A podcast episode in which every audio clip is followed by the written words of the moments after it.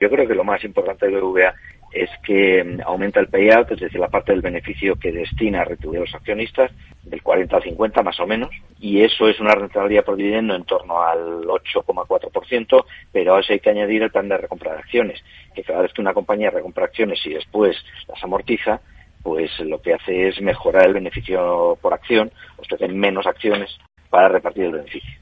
Y si incluimos el plan de recompra de acciones, pues al final la rentabilidad por dividendo o la rentabilidad, mejor dicho, total para el accionista sería en torno al 10%. Y eso en una compañía pues que pues que gana dinero de manera muy cómoda, ¿no? y que además eh, pues ha ampliado márgenes porque las subidas de tipos pues, lo han permitido, ¿no? Ahora veremos qué pasa con las bajadas de tipos, pero, pero hasta ahora las acciones están siendo muy buenas. El ratio de eficiencia eh, está entre los mejores de Europa, eh, a pesar de la inflación, está en 42% más o menos, y que era el objetivo, por cierto, y luego la morosidad pues está en niveles bajos, está en niveles del 3 y pico, 3, 4, 3, 3%, con un índice de cobertura de esa morosidad del 70 y tantos, casi 80%. Por lo tanto, la calidad de la, del balance es buena.